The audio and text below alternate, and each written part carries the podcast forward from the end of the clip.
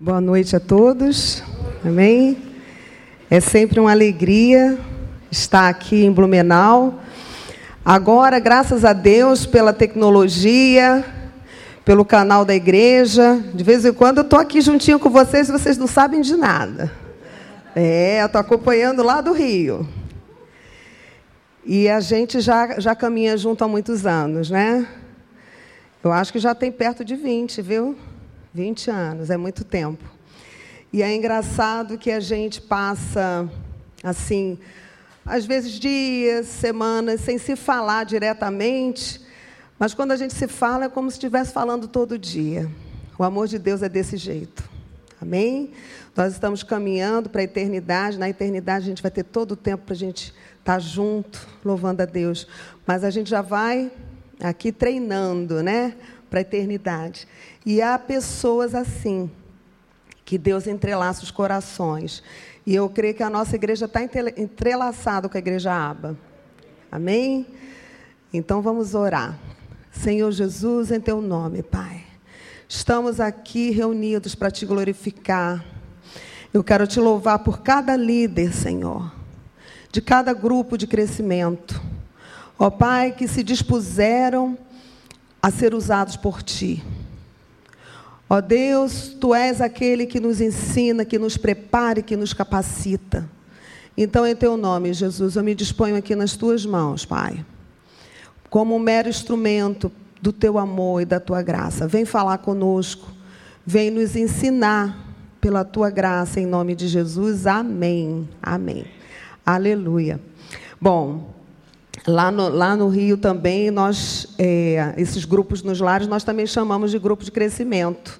É um, um bom nome, né? Porque é um grupo para a gente ser edificado, para a gente crescer individualmente, e é um grupo para a gente ganhar vidas. Então, para a igreja crescer através dele. Amém? Então, é, um, é algo assim, uma estratégia lá dos tempos da igreja primitiva. Esse trabalho nas casas é maravilhoso. Deus é tremendo.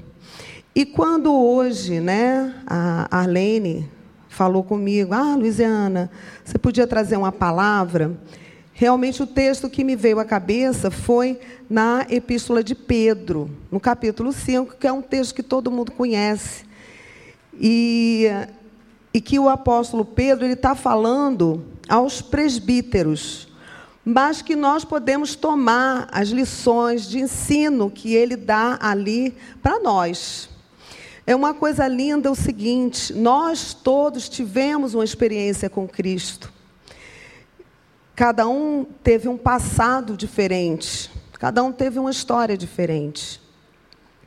Mas todos nós passamos pela cruz e Jesus, ele transformou as nossas vidas, ele nos trouxe salvação, ele nos reconciliou com Deus, ele nos trouxe a paz, ele nos trouxe tantos benefícios, mas ele não quer que isso seja só para nós. Amém? E é engraçado que quando assim que a gente se converte, assim que a gente tem experiência com Deus, a gente fica tão radiante, a gente fica, né, a gente quer contar para todo mundo. Eu não sei se isso acontece com vocês. Eu quando eu tenho alguma novidade, alguma coisa assim, eu fico falando, falando, falando, às vezes eu sou até um pouco chata. Né? A gente vai vivendo por fases. Eu e o, e o pastor Aloísio, eu e o Aloísio temos quatro filhos. Né? Eu me lembro, cada fase dos meus filhos, quando, por exemplo, a Débora, que é a mais velha, entrou para a escola, que ela foi alfabetizada e tudo mais, aí eu contava, eu achei que o método que ela foi alfabetizada foi tremendo. Então eu pegava, não importava com o quê, daqui a pouco eu estava falando da Débora, estava falando da metodologia que a professora estava usando com ela. E eu falava, falava, falava. E eu achava aquilo o máximo, e eu queria que outras crianças tivessem aquela oportunidade. Então, eu sempre tudo que é bom para mim eu quero compartilhar, mas eu creio que esse é o desejo de Deus, é que a gente tenha essa alegria da gente compartilhar aquilo que é nosso. Amém? Aquilo que Ele nos deu não é só para a gente, a gente tem que compartilhar. Então eu sei que há pessoas que abriram suas casas, eu imagino que necessariamente essas pessoas que abriram na casa podem ser ou não líderes, não é isso? Pode ser que tenha algum líder, eu imagino, que, que seja líder numa casa que não, não é dela, né? Mas certamente muitos lares foram abertos. Eu escutei que são 51 grupos, né? Glória a Deus. Amém? Isso é muito bom. Então vamos ver aqui o que, que a gente lê aqui na epístola, tá bom? Rogo-vos, pois, aos presbíteros que há entre vós, eu, presbítero como eles, e testemunha dos sofrimentos de Cristo, e ainda co-participante da glória que há de ser revelada. Aí eu quero que você pense você como líder, né? Pastorear o rebanho de Deus, tá? É um pequeno parte do rebanho. São aquelas pessoas que estão ali debaixo da tua responsabilidade. Pastoreai o rebanho de Deus que há entre vós, não por constrangimento, mas espontaneamente, como Deus quer, nem por sódio da ganância, mas de boa vontade, nem como dominadores dos que foram do, do que vos foram confiados, antes tornando-vos modelos do rebanho. Ora, logo que o Supremo Pastor se manifestar, recebereis a inacessível coroa da glória. Amém? Então, gente, primeira coisa, que a gente não pode fazer nada por obrigação. Ah, Luiziana, mas eu tenho compromisso. Eu tenho que cumprir meu compromisso? Tem. Mas aqui o apóstolo Pedro ele está falando para a gente da importância da gente fazer de boa vontade, da gente fazer feliz. Com certeza, se a gente lidera um grupo com alegria e com satisfação, isso vai fluir muito. Amém? Isso vai render muito mais, é prazeroso. Então, isso é uma coisa importante. Como é que você foi chamado para ser líder? Não é? Queria que você pensasse nesse teu compromisso de líder. Você se sente feliz? Se você talvez disser, ah, meu Deus, eu me sinto mais obrigado que feliz. Não, Jesus hoje aqui, ele vai trocar esse sentimento. Amém? E eu quero dizer para você que é Ele quem nos capacita. Sabe que essa pandemia, ela fez coisas maravilhosas lá no Rio. Eu acredito que aqui também. Ah, você vai dizer, ah, meu Deus, a pandemia coisa maravilhosa? Não.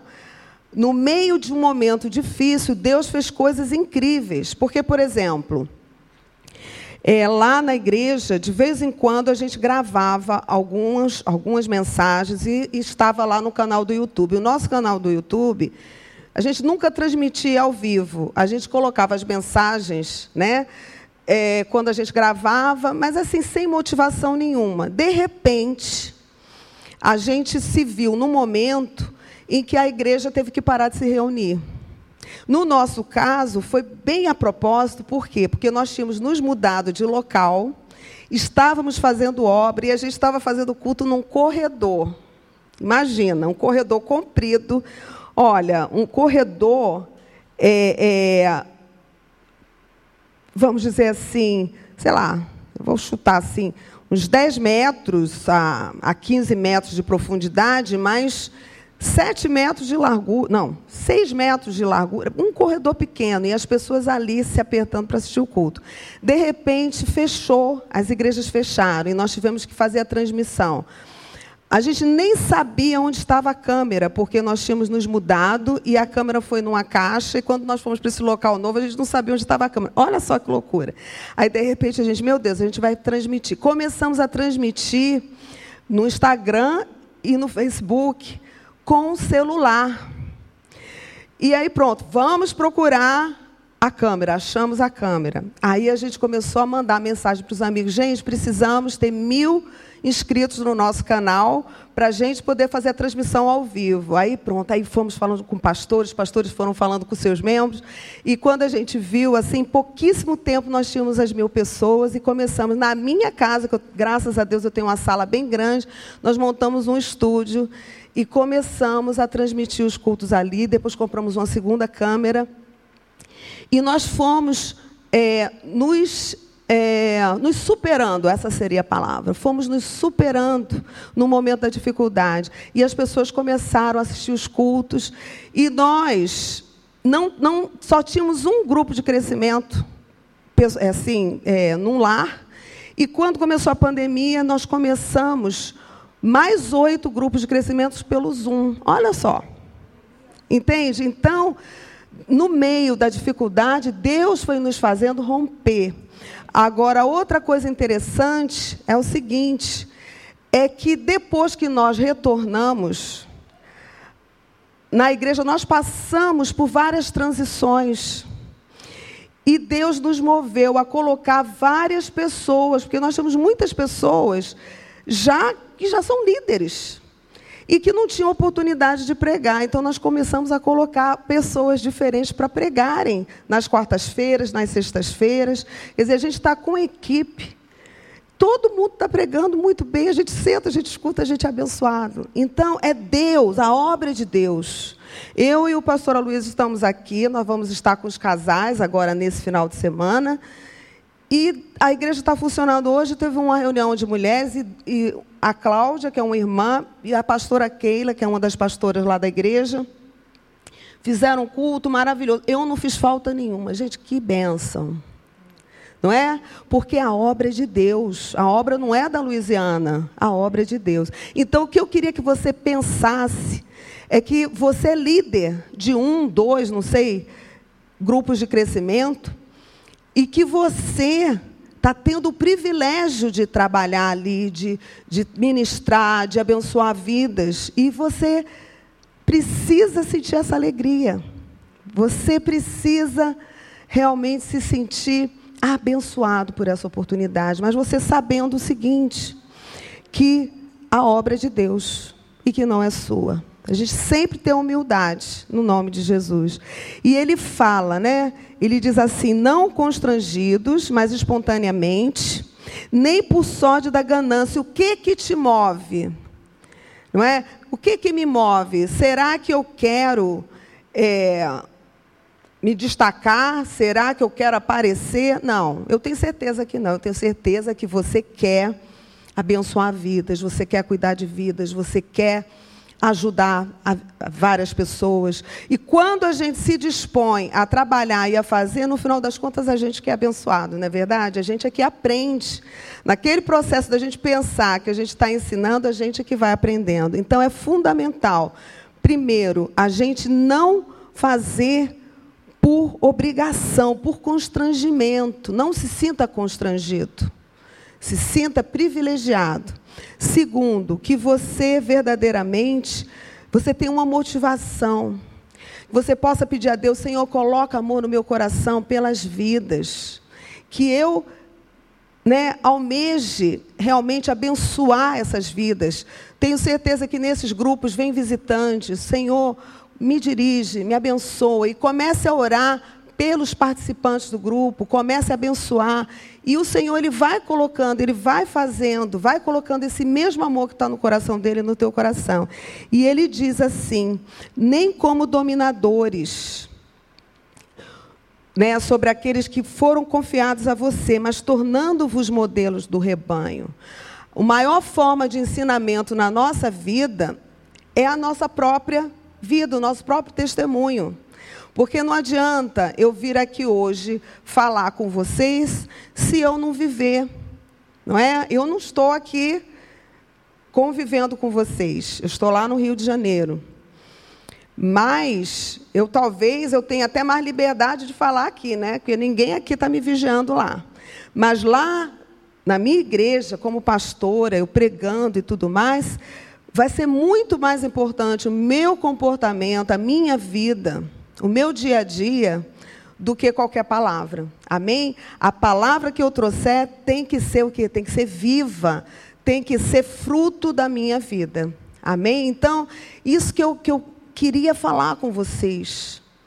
Que cada um de nós pensássemos, eu como líder, eu, eu, estou fazendo essa, essa, essa obra, eu estou fazendo esse trabalho com alegria, com contentamento, sabendo que é um privilégio da parte de Deus. Qual é a minha a minha motivação? O que que eu quero? Eu quero eu quero ter um, um grupo de pessoas debaixo da minha tutela por algum motivo? Sabe, a motivação Deus sonda. Você tem algum interesse? Ah, eu quero ficar com aquele grupo que é um grupo de influência, um grupo de poder aquisitivo, não. A gente precisa amar o nosso grupo de crescimento, amar aquelas vidas, independente do que possa trazer como benefício para nós, gente. Não pode ser por benefício para nós. Tem que ser realmente para ajudar aquelas pessoas a se tornarem líderes no futuro. Tem que ser para ajudá-las a caminhar. Uma coisa importante que eu queria falar aqui para vocês, né, que o Espírito Santo colocou no meu coração, que nós não podemos fazer as pessoas dependentes de nós. A minha sogra, ela foi a maior discipuladora da minha vida. Né? Eu convivi com a minha sogra, assim, eu conheci ela um pouco antes de namorar com a Luísio. Depois eu fui para é, outro bairro, né? mesma denominação, outro bairro. Aí fiquei sem, sem conviver com ela. Depois eu voltei a conviver, quando eu comecei a namorar. E ela era minha discipuladora. E ela foi me ensinando, foi me ensinando. E ela era tão importante para mim. Todas as coisas assim que eu tinha dúvida, eu buscava. Às vezes ela ensinava coisas, ela falava coisas assim que eu às vezes eu discordava, né? Ou até duvidava. Peraí, será que esse é o caminho, né? E eu experimentei assim que ela era uma mulher de Deus maravilhosa, ela já está com o Senhor na glória. E muitas vezes até assim na, na vida, né, como esposa, como mãe, ela, Luiziana, olha, esse esse é o caminho. E eu, na minha cabeça, a forma como eu tinha é, crescido, né? Porque eu me converti com 17 anos, e minha, minha, minha mãe não era crente. Então eu carreguei uma bagagem que, que não era de cristão. Então, quando eu conheci o Aloysio, que já era cristão desde o nascimento, a gente foi se ajustando, né? E a minha sogra, ela muitas vezes ela falava algumas coisas e eu na minha cabeça havia um choque. Mas eu sempre fui uma pessoa muito ensinável. E eu também gostaria de falar para vocês: sejam pessoas ensináveis. Sabe que há duas formas da gente aprender: errando e tendo consciência do nosso erro, a gente se arrepende, a gente não faz mais. Ou então, quando a gente é advertido e a gente obedece, a gente não erra. E a gente aprende, depois a gente vê o resultado e aquilo fica na vida da gente. Então, quando você é uma pessoa ensinável, isso é maravilhoso, porque você tem humildade, sabe? Você tem humildade de aprender. Eu me lembro que a minha mãe costurava muito bem, mas eu nunca tive paciência de aprender a costurar. Mas eu ficava olhando minha mãe costurar. E houve um período que ela foi internada, ela teve um problema de saúde, que eu não estou lembrando agora o quê. E eu estava de férias, eu peguei um tecido, eu costurei uma saia envelope, né? Dessas saias assim que não tem costura, que você amarra. E ela ficou linda, a saia ficou linda. Então, fui lá na minha mãe, visitar minha mãe no hospital com aquela saia, né? Tudo bem. Depois, quando ela voltou para casa, que ela olhou a saia, a saia por dentro estava horrível, porque eu não fiz os acabamentos por dentro. O cós, eu, eu não costurei e revirei o cós, né? Quem costura vai entender o que eu estou falando. Eu peguei o cós, eu, eu simplesmente costurei e virei. Então, ficou aquele aquele tecido duro aqui, sabe? Ficou todo errado. Porque eu não tinha parado para aprender, eu não tive paciência de aprender. Mas quando eu conheci a Cristo, aí eu comecei a parar para aprender. Seja inteligente, busque seus líderes, busque seus pastores, aprenda com eles. Seja um ouvinte, um bom ouvinte seja ensinável, mesmo que talvez ali na hora que você escute, aquilo destoie um pouco com aquilo que você acredita. Apresente a Deus, Senhor, isso, isso, isso, isso que, eu, que essa pessoa falou, me mostra, Senhor. Vai na palavra, busca na palavra, o Senhor vai confirmar para você. Mas seja um bom ouvinte, seja ensinável, isso é uma coisa importante. Amém? E, bom, mas vamos continuar a ler aqui, que tem um monte de coisa importante aqui para a gente ler nesse capítulo. Olha só. Ele diz assim. É, bom, esse versículo 4 aqui. Deixa eu só falar isso também. Muito importante, gente. Líder não pode ser déspota. Amém? é, você tem que ter autoridade, mas você não pode, você tem que ser amigo. Entende? Pai, mãe, nós temos que ser amigos, nós temos autoridade, mas não é por uma dominação, não é subjugando. Isso daí já está ultrapassado, gente. Sabe, que você levante os seus liderados, que você conduza os seus liderados com amor.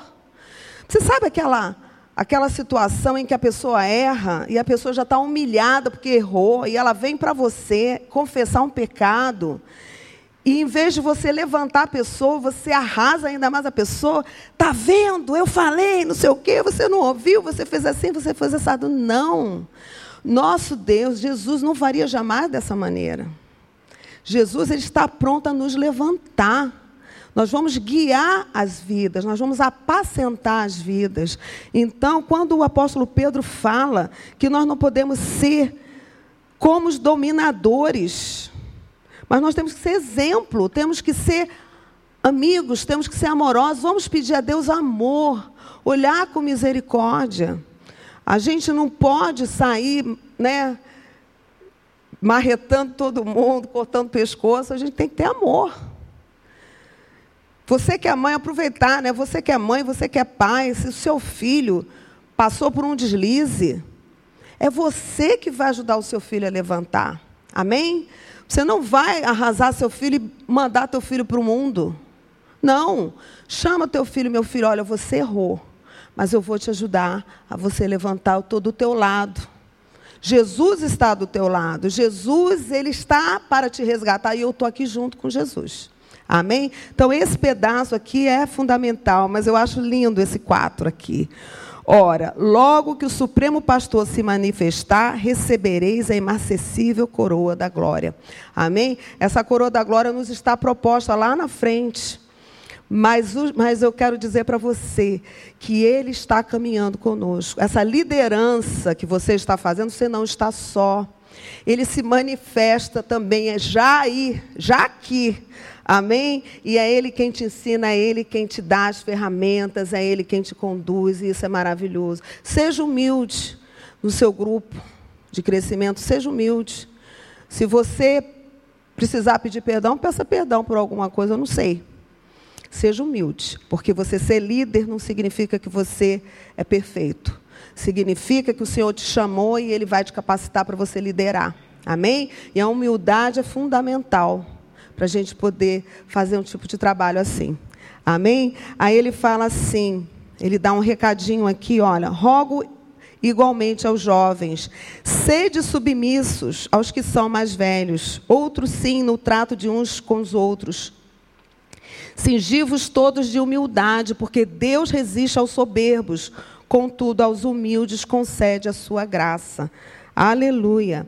Humilhai-vos, portanto, sob a poderosa mão de Deus, para que ele, em tempo oportuno, vos exalte, lançando sobre ele toda a vossa ansiedade, porque ele tem cuidado de vós. Quem é que, num grupo de liderança, né, não, não tem momentos de, de luta? Não tem algum momento em que, meu Deus do céu, a reunião vai começar já já. Meu pai, eu cometi esse erro, eu cometi esse pecado, eu fraquejei. Como é que eu vou ter coragem de, diante do meu grupo? Eu estou pregando, estou falando de Jesus, eu estou ensinando tudo e eu mesmo tive esse deslize. Vá primeiro diante do Pai, peça perdão ao Senhor. Sabe? Peça perdão ao Senhor e se apresente para fazer o que você tem que fazer, o teu trabalho. Né? Ah, o Luiz outro dia estava falando de Lutero, que o diabo chegou para ele e começou a acusar. Né? Aí ele disse assim para o diabo, escuta, só tem isso aqui para me acusar? Traz a lista toda. Aí o diabo se apresentou para ele com, com, com a lista de, né, de, de pecados e de coisas. E ele disse assim, só tem isso. Aí o chegou no ponto que o diabo não tinha mais o que acusar. Então ele disse assim: se ajoelhou, pediu perdão ao Senhor e o diabo não pôde fazer mais nada. Amém? Então, queridos, se você foi chamado para ser líder, é porque o Senhor te capacita. Amém? Ele viu o teu coração pronto para trabalhar, pronto para cuidar de vidas. Então, realmente saiba que não é porque você é o tal, é porque você foi chamado por Deus. E Ele vai te capacitar, Ele vai te usar. Vidas serão abençoadas, vidas serão transformadas, salvas. É? Aqueles visitantes que vierem serão salvos, mas você precisa ter essa motivação, que é de dividir, de compartilhar aquilo que você tem. O Senhor vai te usar para a honra e glória dele. Amém? Sendo humilde, como eu falei aqui. Sendo humilde e se humilhando debaixo da mão poderosa de Deus. Sabe? Não, não queira ser maior do que você é. Seja humilde. Deus é grande, Ele está em você. Maior é aquele que está em nós do que aquele que está nesse mundo.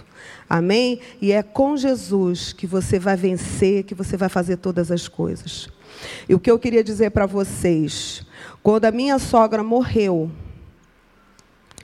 eu pensei que eu não fosse ter forças para prosseguir. Eu tinha 38 anos, mãe de quatro filhos, pastora junto com meu marido, não tinha mais nenhum outro pastor. Eu não, eu não tinha sido consagrada pastora ainda. Já estava pastoreando há dois anos sem ser pastora.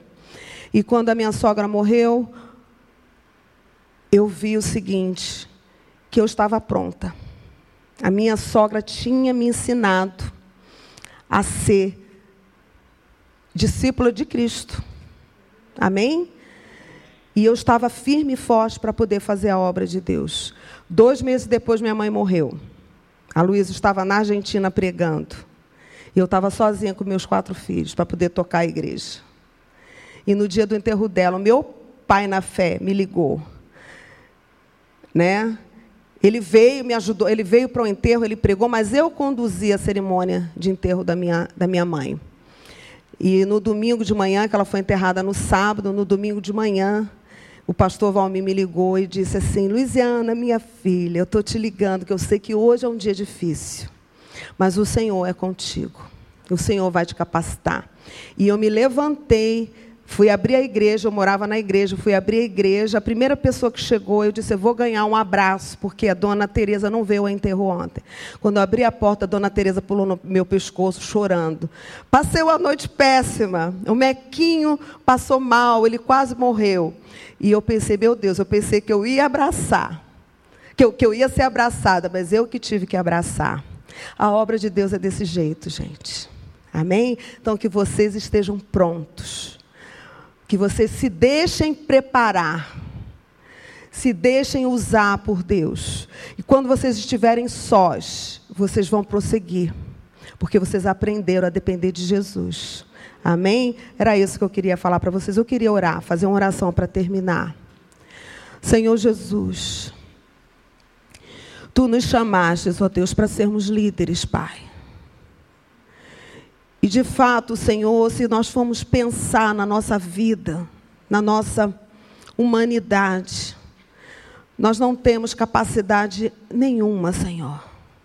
Tua palavra diz que tu chamaste aqueles que não são para envergonharem as que são. Obrigada, Senhor, pelo teu chamado, Pai. Que você seja grato a Deus. Agradeça a Ele. Obrigada, Jesus, pelo teu chamado. Tu me fizeste líder, Senhor. Tu me colocaste pessoas para que eu pudesse cuidar, para que eu pudesse conduzir. Capacita-me, Senhor, a guiar com todo o teu amor. Ajuda-me a levantar essas vidas, Pai, e não a ser um peso sobre elas. Um líder precisa ser coluna, precisa levantar e não oprimir. É assim que eu me coloco, Senhor, diante de Ti. Me ajuda, Senhor, nas minhas dificuldades, me ajuda nas minhas limitações. Eu me humilho debaixo da Tua poderosa mão, para que em tempo oportuno Tu me exalte. Obrigada, Jesus, pelo Teu amor. Eu farei a obra que Tu me conferiste que tu me entregastes com todo o meu amor. Em nome de Jesus, amém. Amém. Obrigada, queridos, pela oportunidade. Amém.